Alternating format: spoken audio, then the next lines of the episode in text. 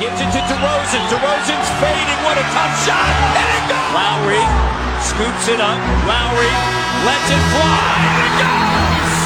It's off to Leonard, defended by Simmons. Is this the dagger? Toronto is one! Two seconds to the rim with the left hand at the buzzer. Spicy Pete comes through. Let's hear it one more time for Scotty Barnes, the 21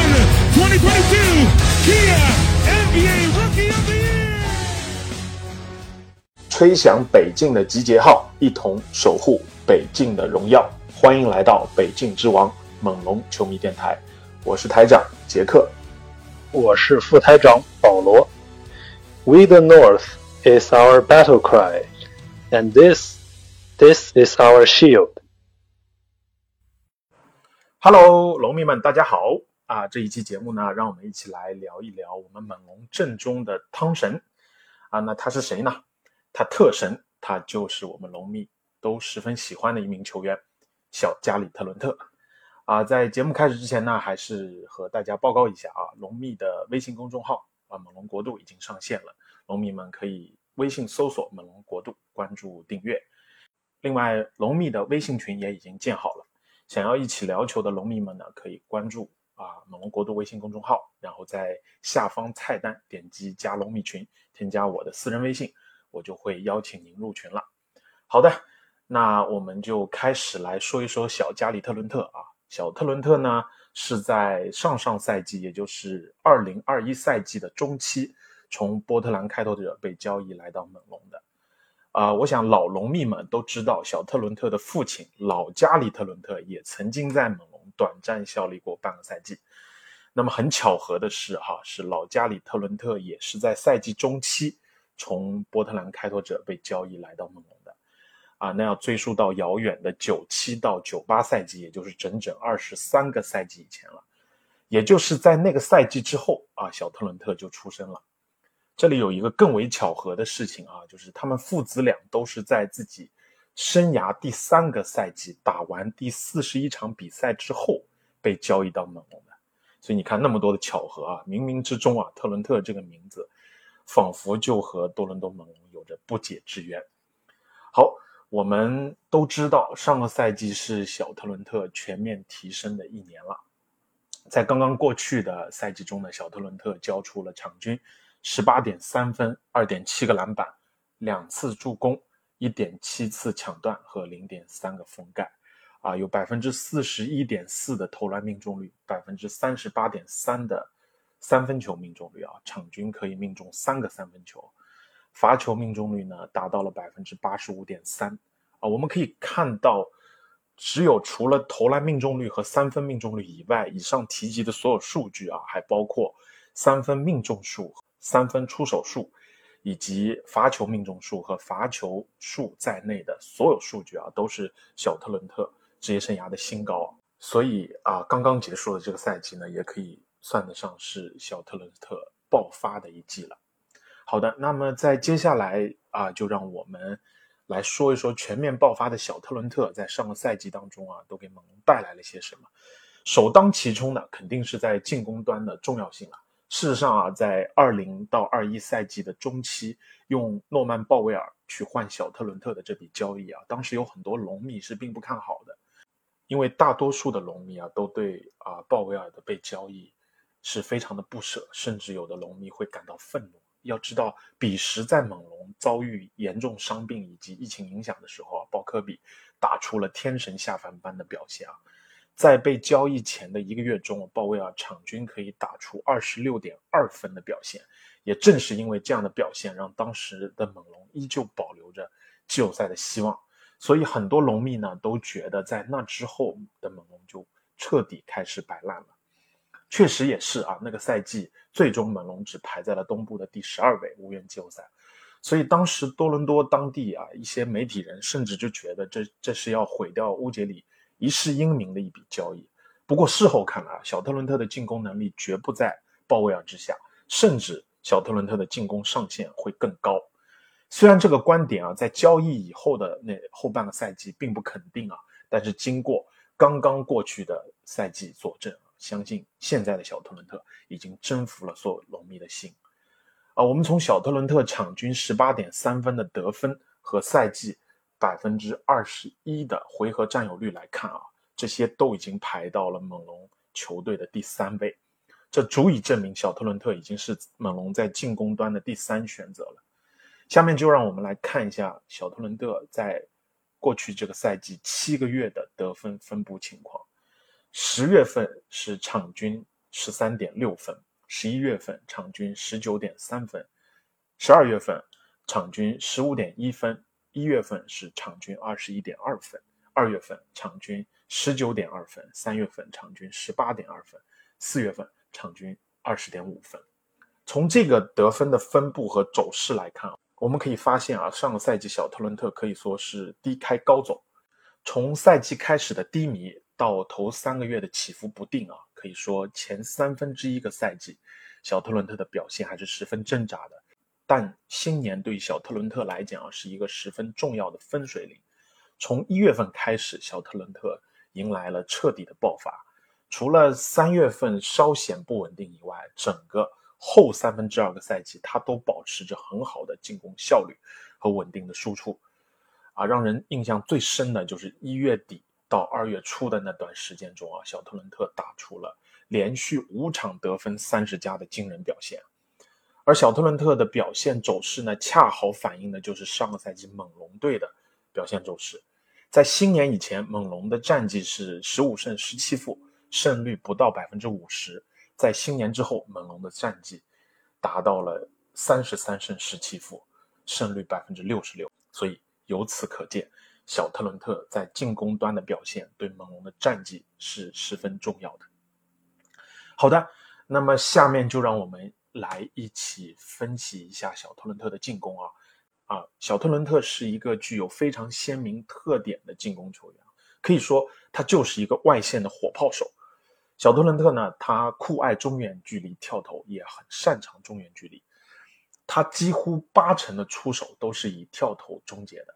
上个赛季，他总共出手了一千一百六十五次投篮，其中有九百零八次都是跳投，而且他是一个具备在外线自主创造投篮机会能力的人，并且呢，有一定顶着防守强投的能力和进关键球的能力。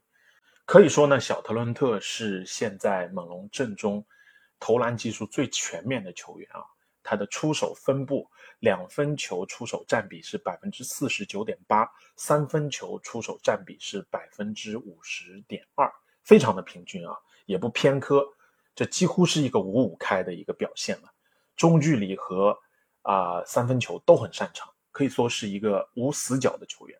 要知道，在现今这个小球时代的联盟当中，具有中距离和三分球能力啊这两项技术都很全面的球员呢，是一。件非常难能可贵的事情，这也使得小特伦特在猛龙队当中的战术地位呢越来越高。纳斯教练专门就给他设计了一些啊这个投篮的战术，来为他创造投篮空间。其中最经典的呢就是下巴掩护挡拆战术啊。我来简单的给大家解释一下这这个挡拆的战术啊，就是持球人过半场会找到啊借掩护上提的小特伦特，这时呢在弱侧。五号位就会上提为刚刚那位持球人下顺做掩护啊，下顺的这位球员呢就会带走防守人，然后五号位的中锋顺势再继续上提，在高位弧顶给小特伦特做挡拆掩护啊，就这个时候就会形成换防，使得对方的大中锋就暴露在小特伦特的面前，为他创造投篮空间啊。这个战术也是在上赛季猛龙的比赛当中屡试不爽。我们也可以从小特伦特的投篮分布啊，可以看出他是一个无球能力极强的球员。通过上个赛季的证明，小特伦特已经是联盟中最好的无球后卫之一了。而且他失误特别少啊，职业生涯失误只有零点七次。小特伦特是联盟现役职业生涯啊场均失误少于一次的球员当中的得分王啊，这非常厉害。在小特伦特上赛季所有的投篮出手中啊，有百分之三十的出手是接球直接投三分，啊，命中率为百分之四十一点一。那么有百分之三十三点八的投篮出手是出球时间少于两秒的三分投篮，命中率为百分之三十九点八。这两个数据呢，都很好的证明了小特伦特出色的拉开空间能力。啊，这也是现在这只猛龙当中啊显得尤为重要的一件事情。另外，小特伦特在三分线上的投篮选择啊有了很大的改善，他变得更加的理智了，也变得更加的高效了。呃，因为在上赛季的投篮分布中，只有百分之七点五的三分投篮是在有严密防守情况下出手的。什么意思呢？也就是在身前两到四英尺距离内有防守人，这个就被称为有严密防守啊。这比他刚刚来到猛龙时的那个赛季几乎减少了一倍。啊，小特伦特的投篮方式呢，非常的全面，几乎会所有的投篮技术，比如运球后的急停跳投。这个借掩护后的手递手，借掩护后的急停跳投，包括后撤步跳投、横撤步跳投等等，他都会。在三分线上呢，小特伦特更多体现的是无球拉开空间的能力啊。不过我们前面就有提到，小特伦特也有很强的中距离能力。那么在中距离这方面啊，他就展现出了他出色的持球攻能力了，以及这个自主创造投篮空间的能力。在上个赛季的投篮分布中，小特伦特。的两分球投篮只有百分之零点五的投篮占比是接球直接出手的，啊，有百分之二十九点一的投篮占比是中距离的急停跳投，命中率为这个百分之四十二点七啊，有百分之二十九点六的投篮占比是运球三次以上的出手中中距离，命中率为百分之四十五点七。啊，所以我们可以通过这些数据看出，小特伦特在中距离他持球攻的能力还是非常可以的。而且，小特伦特在右侧四十五度角中距离啊，他拥有着全联盟最高的百分之五十二的投篮命中率。啊，这些都充分证明了小特伦特有出色的投篮技术。好的，说完了进攻啊，我们就来说一说啊，小特伦特在防守端的表现啊。这可以说是上个赛季小特伦特所带来最大的一个惊喜了。那么可以说啊，在防守端的全面提升，已经体现出小特伦特已经逐渐成为了一个双向球员。尤其是他的抢断，上赛季场均一点七次的抢断，已经成为了联盟精英级别的抢断手。他和范弗利特一起并列联盟第三啊，队内第一。这也给猛龙带来了很多的快攻机会。也使得猛龙的快攻得分呢排在了联盟的第三位。小特伦特有着很好的协防能力和沟通能力啊，对于什么时候换防、在哪换防、如何换防，他都有很好的理解力。啊，他在防守中具有很强的这个侵略性和赌博性。不过他现在呢，他就会做出正确的判断，选择什么时候去赌。啊，在上个赛季的比赛当中啊，小特伦特也开始展现出了他一对一的防守能力啊。他在一对一的防守当中表现更好了，或者说啊，在一些比赛当中，他可以通过关键的一对一防守去拯救比赛，去改变比赛，这是他之前没有体现出来的。而且，小特伦特在比赛中展现出来的这个积极性啊，会让你觉得他时刻都充满着能量，充满着动力和热情。这种气质啊，可以说是跟猛龙之间是相辅相成的，啊，这里有两项数据啊，可以作为一个就是证明。上个赛季啊，在截断和活球争抢这两项技术统计中啊，小特伦特都可以排在联盟的前三位，尤其是在防守回合的活球争抢排名当中，他是排在联盟第一的。那这在这里啊，就对这两项技术统计做一个简单的介绍。截断啊。官方对截断的定义啊，这截断英文叫做 deflection，这个定义是一名防守球员或球队在对手的非投篮状态中，用手触碰到球，使其改变方向、出界或者失误啊，这些都会被定义为叫做截断。典型的就如破坏对方的传球路线，特别要注意啊，这里不包括已经形成抢断的数据。好的，那么活球争抢啊，就是英文叫做 loose balls recovered，这个被定义为什么呢？就是活球状态下球员对球权的争抢，最典型的案例就是地板球的争抢。所以小特伦特的防守积极性啊，从这两个数据你就可见一斑。他所呈现出来的比赛防守态度以及防守贡献啊，对现今这支猛龙来讲是十分重要的。好的，那接下来我们再来说一说小特伦特都存在哪些问题啊？第一个就是在于他的进攻不稳定性啊，由于他的打法呢是比较喜爱在外线的投射，所以这就增加了他比赛的波动性啊，啊，也让他在进攻端啊极其依赖自己当晚的手感。他可以在一场比赛当中投出十一中八的三分表现，同样也可以在一个手感冰冷的夜晚送出九中零。所以在上个赛季，小特伦特呢有十场比赛得分三十加，其中两场四十加，啊，却也有十一场比赛呢得分没有上双，啊，不过对于一个外线射手来说呢，这样的经历也属正常，毕竟强如像库里这样的或者真正的汤神啊，他们也同样拥有成为寒冰射手的夜晚，啊，但他们呢往往就可以通过其他的手段来得分，或者其他的方式去改变比赛。而在那些关键的场次或者说关键的节点，他们往往可以迅速的复苏他们的手感，啊，这就是一个球员逐渐成熟的过程了。那这也是小特伦特需要去学习的，需要去进一步加强的地方，就是进攻手段的多样性以及在关键场次、关键时刻的稳定性。另外一个小特伦特偏弱的地方呢，就是他不太爱攻框。他攻框能力和造杀伤能力啊明显不足，即便在上个赛季，他的场均罚球次数已经从一点八个上升到了二点九个，罚球命中率呢也从百分之八十点六上升到了百分之八十五点三，啊，也证明他正在努力提升自己的这些方面啊，进步固然是好事，但对于一个得分手来讲啊，场均只有二点九次的罚球数，这显然是不够的。那么在啊场均出手至少十五次的球员当中啊，小特伦特的罚球数就只能排在第四十二位，啊，我想他还需要在这些方面啊做出更大的努力和提升。那小特伦特的不足还体现在哪里呢？就是主要体现在组织串联和树立球队进攻这这方面啊，他跟范弗利特所组成的后场双枪。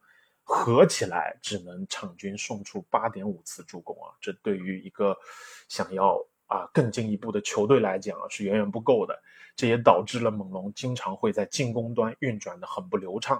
猛龙上个赛季球队场均助攻啊只有二十二点一次，这个数据呢排在联盟的倒数第二。那么到了季后赛呢，这个数据就继续下跌了啊，只有二十点七次了。当然。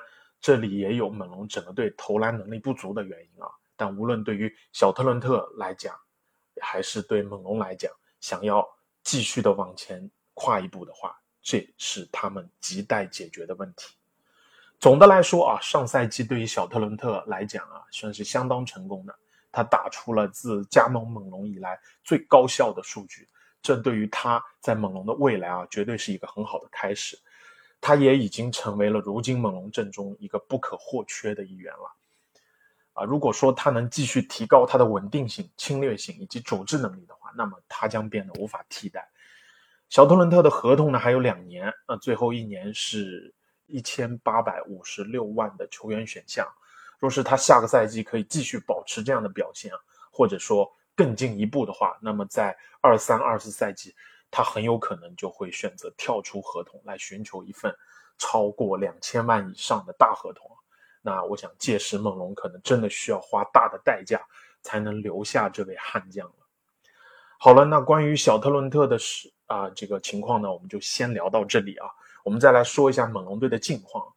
最近呢，猛龙队啊内又有人员的变动了，有老人走了啊，也有新人来了。我们来简单看一下啊。猛龙裁掉了一个小后卫，又补充了两个锋线。是的，你没听错，要啥后卫啊？猛龙这是要抱着全锋线一条道走到黑，绝不回头了。裁掉的小后卫呢，就是阿尔莫尼·布鲁克斯。签约的锋线呢是胡安·埃尔南戈麦斯以及今年的落选秀加比布朗。布鲁克斯的离开哈也不意外，这个我们在上一期节目当中就已经讲到了。猛龙当初签布鲁克斯。看重的就是他外线的投射能力啊。不过这位同志呢，无论是在上赛季还是在刚刚结束的夏季联赛当中啊，他的外线的表现啊都差强人意，所以他的备采也在情理之中。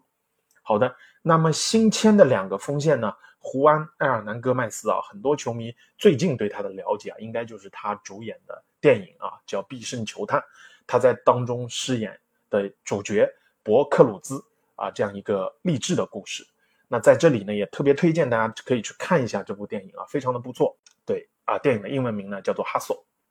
那，埃尔南戈麦斯的职业生涯呢并不长啊，他是二零一六年的首轮第十五顺位被。丹佛掘金选中的，可以说是一个很有天赋的首轮秀了，但他却一直没有兑现他的天赋啊。这些年对他来讲也是十分颠沛流离，近三个赛季他被交易了五次，最后是在今年的休赛期被犹他爵士给裁掉了。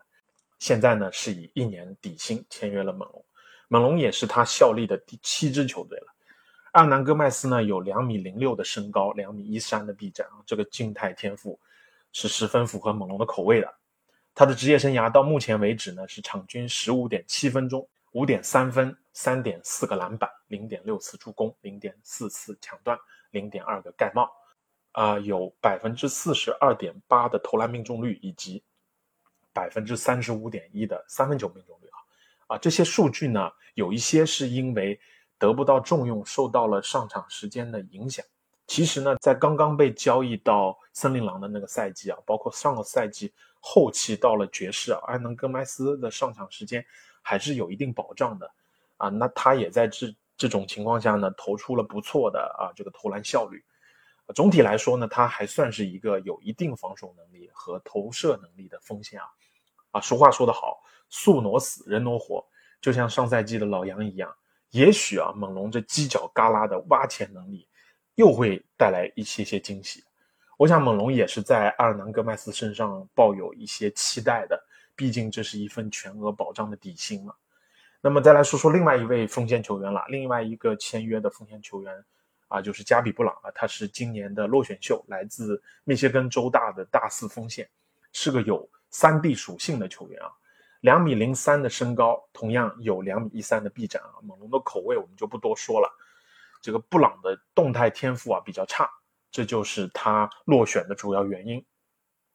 他签订的是一份 Exhibit Ten 的合同啊，这种合同是一个什么样的合同呢？就是啊，他是加入季前训练营的最低不保障合同。主要呢，签下这种合同，主要就是为了拿到这个球员在 G League 的所有权，也就是说，可以在 G League 为猛龙905效力啊。所以大概率布朗应该会出现在下赛季的这个季联赛当中啊。布朗最大的优点，或者说猛龙看中的，还是他的外线投射能力啊。他在大学最后两年的三分球命中率都超过了百分之四十。他在大学里还是一名出色的得分手啊。猛这个布朗最让人印象深刻的高光时刻啊，可以说就是今年封三第二轮打杜克大学的时候和状元班凯罗在外线的对标。所以希望他在九零五能够打出好的表现。好，那么在签下这两名球员之后呢，猛龙训练营的人数啊也已经达到上限了。从目前来看呢，保障合同已经有十四份之多了。相信呢，啊克洛克应该马上也会签约。所以我觉得啊，米哈伊柳克被裁的可能性就越来越大了。那么剩下来的球员呢，就会在季前训练营来竞争这最后一个常规赛名额。猛龙也已经公布了季前训练营的时间和地点啊，是在九月二十六号到十月一号，在加拿大 BC 省的维多利亚大学举行。包括季前赛的赛程也已经公布，一共会打五场球，分别是十月二号主场对阵犹他爵士，十月五号客场挑战波士顿凯尔特人，十月七号做客休斯顿火箭，最后两场是在十月九号和十四号在主场迎战芝加哥公牛和波士顿凯尔特人。那节目最后啊，我们再来说一下猛龙刚刚聘请的球员发展教练里克海恩斯正在 UCLA 举办他的私人训练营啊。猛龙很多球员都在当中啊，像是西卡啊、巴恩斯啊、弗林啊、班顿啊、DJ 威尔森啊这些等等都在其中。球员们呢也都抓住这样一个机会啊，在疯狂的训练升级，尤其是西卡和乔巴。从传出来的视频可以看出呢。无论是从身体还是技术啊，都有了一定的提高。